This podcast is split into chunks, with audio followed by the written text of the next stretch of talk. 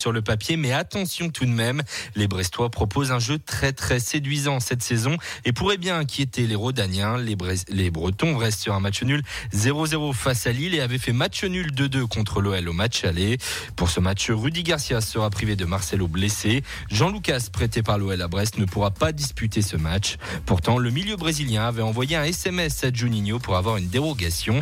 Malheureusement pour lui, ce ne sera pas possible. Bon, peut-être bientôt le retour des supporters au Groupama Stadium. L'OL s'est porté volontaire pour être pilote de test de retour du public au stade, a annoncé le directeur général d'OL Group Thierry Sauvage au progrès.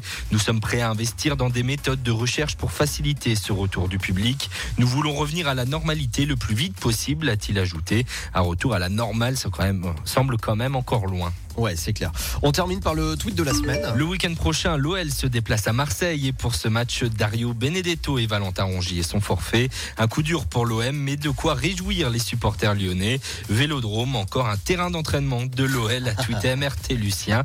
Attention à ne pas parler trop vite tout de même. En petit pronostic pour l'Olympico? Ah, pour l'Olympico déjà? Ouais. Ça, ouais, ça va gagner, je pense. L'OL va gagner 3-1. Ouais, 3-1. Ouais, ça me semble pas mal. Et pour ce soir, 2-0. Et 2-0, bon, des victoires. Que des ah victoires, oui. on espère. Euh, on te retrouve tout à l'heure à 16h50. Avec Fred, ouais, tout à fait. Voilà, avec la minute de l'OL avec Fred tout à l'heure. Merci beaucoup, Baptiste.